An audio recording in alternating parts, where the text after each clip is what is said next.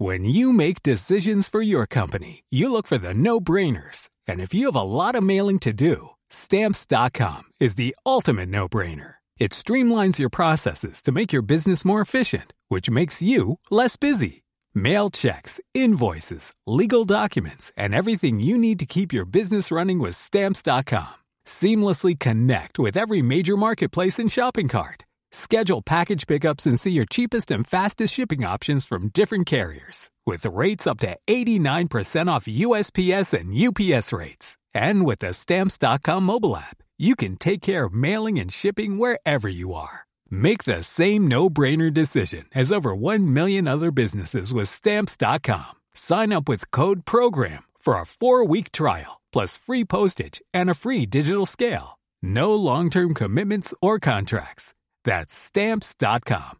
Code Program.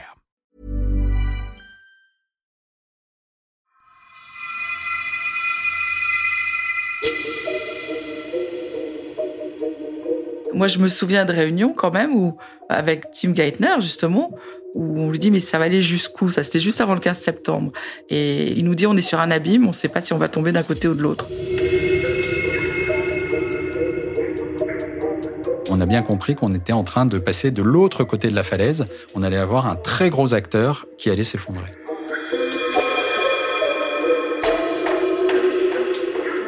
À ce moment-là, on sentait très bien que les choses étaient finies.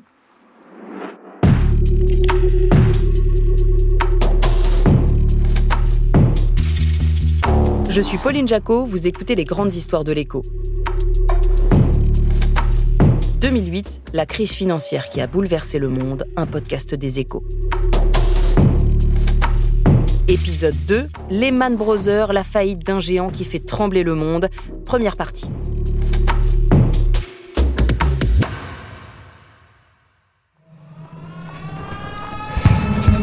Jeudi 11 septembre 2008, consternation au siège de Lehman Brothers, bordé par la 7e avenue et la 49e rue. L'immense building de 32 étages au cœur de Manhattan est scruté par les télévisions du monde entier. Lehman vient d'annoncer 3 milliards de dollars de pertes au troisième trimestre. Le titre chute de 45%. Il sombre autour de 3 dollars. La banque affiche plus de 80 milliards d'actifs problématiques. Dick Fould, le patron, n'a jamais été autant en difficulté.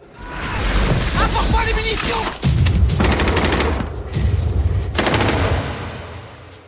Le vieux gorille de Wall Street a tiré ses dernières cartouches. Il tente encore de rassurer. Il va vendre ses activités de gestion.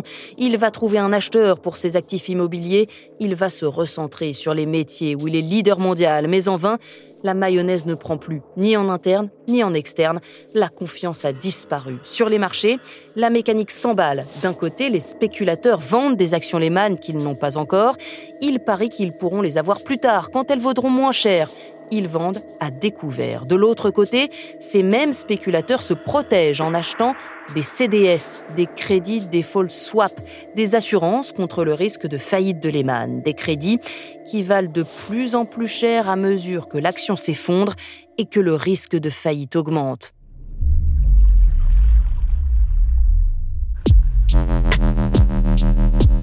Résultat, le titre plonge. C'est la même mécanique diabolique qui a renversé Bear Stearns, Freddie Mac et Fannie Mae. Jeudi 11 septembre 2008, certains salariés de Lehman ont déjà capitulé. Ils ont tout vendu, toutes les actions qui devaient servir à financer les études des enfants, assurer leur retraite ou garantir l'emprunt de leur maison. C'est des gens qui vivaient vraiment un drame personnel euh, fort. Hein. Virginie Robert est à ce moment-là correspondante des échos à New York. Leur euh, source de revenus disparaissait totalement, donc, euh, et leur vie professionnelle d'un coup, sur un secteur qui était complètement en faillite. Donc ils se demandaient même s'ils arriveraient à retrouver des jobs euh, dans la finance. Enfin, moi, je me souviens de réunions quand même où, avec Tim Geithner, justement, où on lui dit mais ça va aller jusqu'où? Ça, c'était juste avant le 15 septembre. Et il nous dit on est sur un abîme, on ne sait pas si on va tomber d'un côté ou de l'autre. Voilà, et ça, c'est quand même le patron de la fête de New York qui vous raconte ça. Donc, si lui pense ça, on se dit que c'est vraiment, vraiment très, très grave.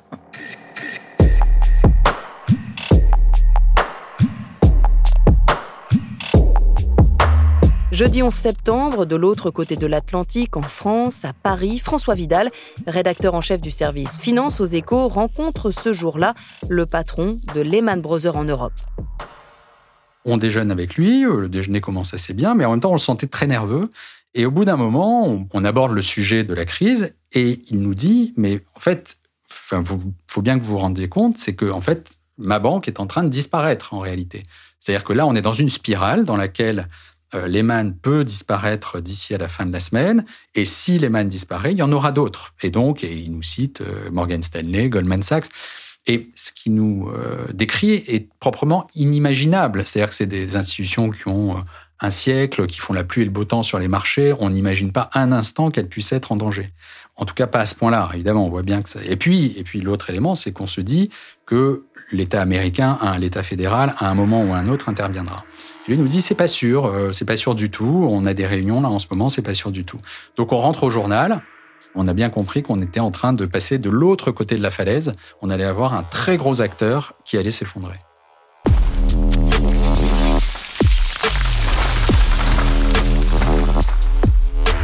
C'est donc le moment chez Lehman où les salariés se rendent à l'évidence. Ça y est, ils le savent, sauver la banque est une mission désormais presque impossible. La réalité du marché les frappe au visage après avoir été maintenus dans l'obscurité pendant des mois. Il faut savoir que c'est une banque, et c'est très particulier parmi les banques de Wall Street, qui avait ce qu'on appelait des vétérans. Anne-Laure Kichel travaille chez Lehman Brothers en 2008 des gens qui restaient extrêmement longtemps dans cette banque, en particulier dans les activités de trading et de marché. Vous avez normalement un changement, on fait euh, cinq ans quelque part, euh, on change après, euh, toute une mécanique évidemment financière qui fait que comme vous gagnez plus ailleurs, vous avez une fidélité limitée. Hein. C'est comme ça que ça se passe à Wall Street. Là, c'était complètement différent et vous aviez des choses franchement assez inhabituelles dans l'industrie, où vous aviez des traders qui avaient fait 30 ans de carrière chez Lehman. Enfin, et là aussi, habituel qu'un trader fasse 30 ans. Normalement, on a gagné suffisamment d'argent pour euh, ne plus avoir besoin de travailler. Donc, c'était aussi un attachement à cette banque. Donc, cette banque a des caractéristiques particulières qui fait que il faut avoir ces éléments en tête pour comprendre comment nous, on l'a vécu. La sensation qui domine, c'est celle d'une sorte de totem d'immunité, de ne jamais pouvoir être touché par la crise financière, en tout cas évidemment jamais au point de mettre un ou deux genoux à terre. Vous êtes sûr qu'on ne risque rien Rien. Même si on était actionnaire de notre banque, en fait, les gens n'ont pas forcément regardé le rapport annuel comme ils auraient dû le regarder. Parce que si on avait regardé le rapport annuel, on aurait vu que de banques d'investissement, on s'était quand même un peu transformé en promoteur immobilier, si je le résume de manière un peu triviale, mais enfin, il y avait quand même ça.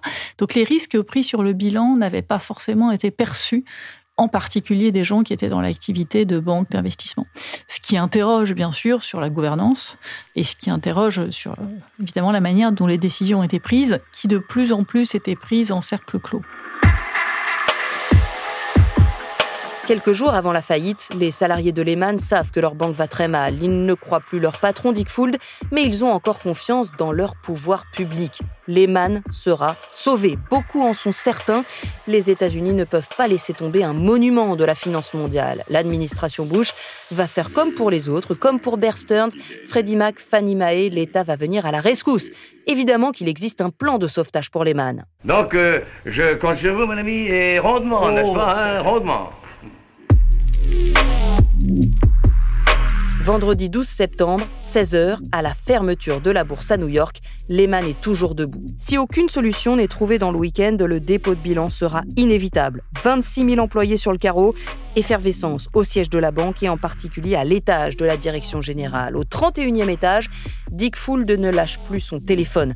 Bank of America, Barclays, il essaye maintenant à tout prix de vendre, lui qui a refusé plusieurs offres par le passé, notamment celle de la banque publique coréenne KDB au cœur de l'été 2008. Désaccord sur le prix, Dick Fould voulait vendre un ticket d'entrée à au moins une fois et demie la valeur comptable de la banque. La Corée du Sud a refusé, Lehman n'a pas été vendu. Après, il a quand même retenté de refaire ce deal. Évidemment, les gens n'étaient plus partants, mais il aurait pu passer par un trou de souris pour finalement faire que l'histoire soit différente. C'est ça qui est toujours extrêmement fascinant hein, de voir. Ça s'est joué il y a quelques heures, on va dire, qui ont été absolument cruciales, où il prend cette décision-là, très seul, mais il la prend. Et encore une fois, peut-être que les choses auraient été différentes. Et là, on commence progressivement à parler ou à avoir des bruits de on peut être adossé. Alors, le nom qui revient le plus régulièrement, c'est Bank of America. Alors, il y a une certaine arrogance à ce moment-là hein, des banquiers de Lehman quand on en parle. Les gens qui disent, oh, quand même, parce qu'aux États-Unis, Bank of America était connue pour être une banque plus. Euh, enfin, n'a peut-être pas la caractéristique de la Bank of America actuelle. Donc, il y avait même des gens qui disaient, c'est une banque de bouseux. Moi, je souviens, m'avait. J'avais trouvé l'expression, euh, enfin, quand même un peu exagérée, mais c'était pour marquer l'arrogance, quelque part, qu'il pouvait y avoir. Mais bon, donc les gens disaient, bon, ils, ils nous feront pas trop d'ombre. Enfin, donc, ce qui quelque part était euh, la perception. Et puis progressivement, tard, vraiment tard, on commence à avoir des calls internes employés qui sont faits, ou Fould et euh, la CFO de l'époque, euh, Erin Callan, s'exprime, commence à dire que bon voilà, il faut restructurer certaines activités, on va céder certaines activités, enfin commence à expliquer qu'il va falloir changer, bah, que les temps sont durs, mais qu'on va s'en sortir. Mais bon, mais c'est là où il y a un deuxième, on va dire, ou, un premier pour certains électrochocs, parce que là, sur le coup, on est quand même des banquiers. On se rend bien compte que le plan euh, et ce qui nous présente bah, ça tient pas beaucoup, ça tient pas la route. Et surtout, euh, c'est pas financé. Enfin, en tout cas, ça a peu de crédibilité. Et donc là, on se dit, hmm, ça commence à être euh, quand même un tout petit peu plus compliqué. Et puis après, tout va quand même extrêmement vite, même si dans cette fameuse nuit qui précède le 15 septembre, jusqu'à minuit heure française, on nous dit encore cette fameuse phrase, pour ceux qui sont seniors et qui ont donc les contacts avec les, les gens qui vous disent ça, The situation is fluid.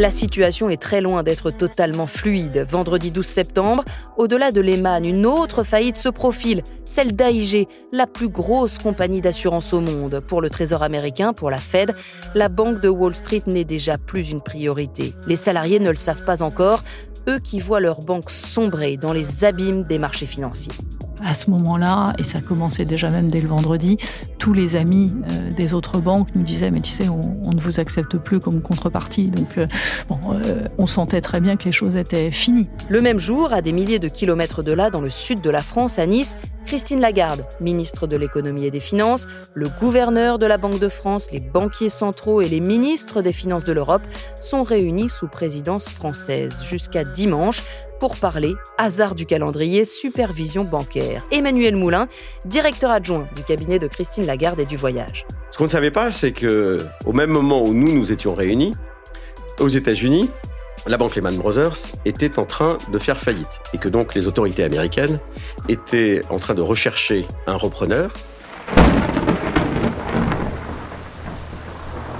Sous une pluie battante à New York à 18h le vendredi soir, une dizaine de limousines noires arrivent au siège de la Fed, immense forteresse au sud de Manhattan. Au premier étage, tous les patrons des plus grandes banques de Wall Street, sauf un, Dick Fuld, rejoignent Hank Paulson, le secrétaire du Trésor américain, Tim Geithner, président de la Fed de New York, et Ben Bernanke, le patron de la Fed. Un objectif, sauver les mannes de la faillite et sauvegarder le système financier.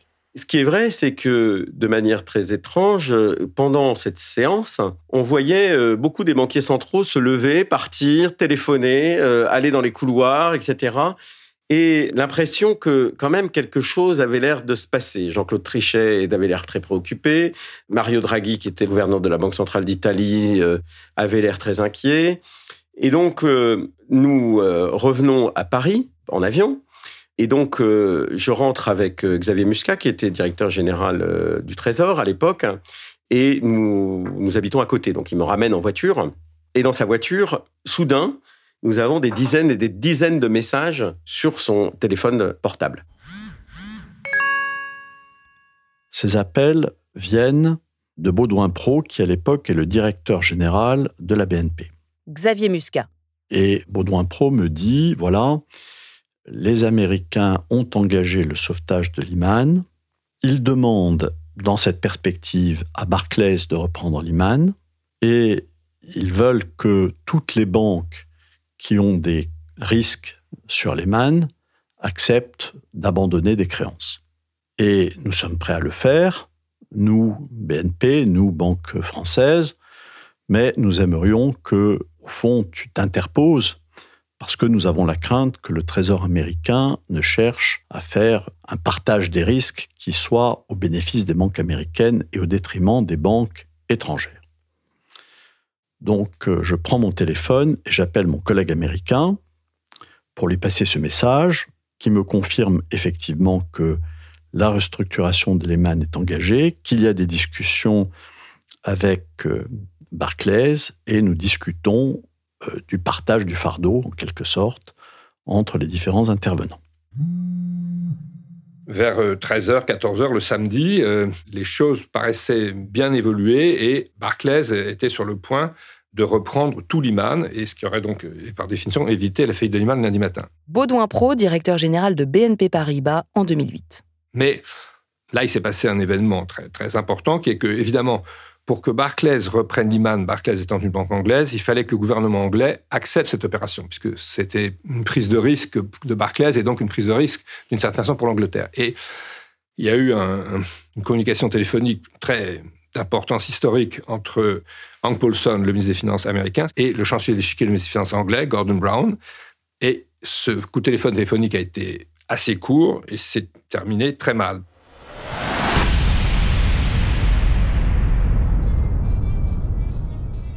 Un coup de téléphone qui va sceller le sort de Lehman Brothers et crucifier la banque.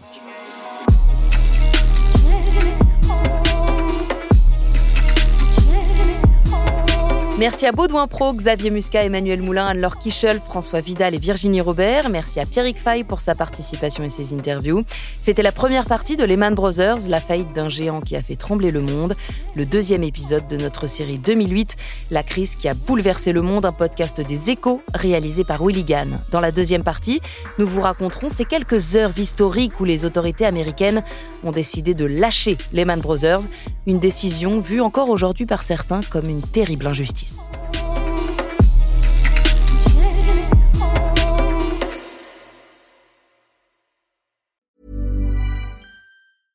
Small details are big surfaces. Tight corners are odd shapes. Flat, rounded, textured, or tall. Whatever your next project, there's a spray paint pattern that's just right. Because Rust new Custom Spray 5 in 1 gives you control with five different spray patterns. So you can tackle nooks, crannies, edges, and curves without worrying about drips, runs, uneven coverage, or anything else. Custom Spray 5 in 1. Only from Rust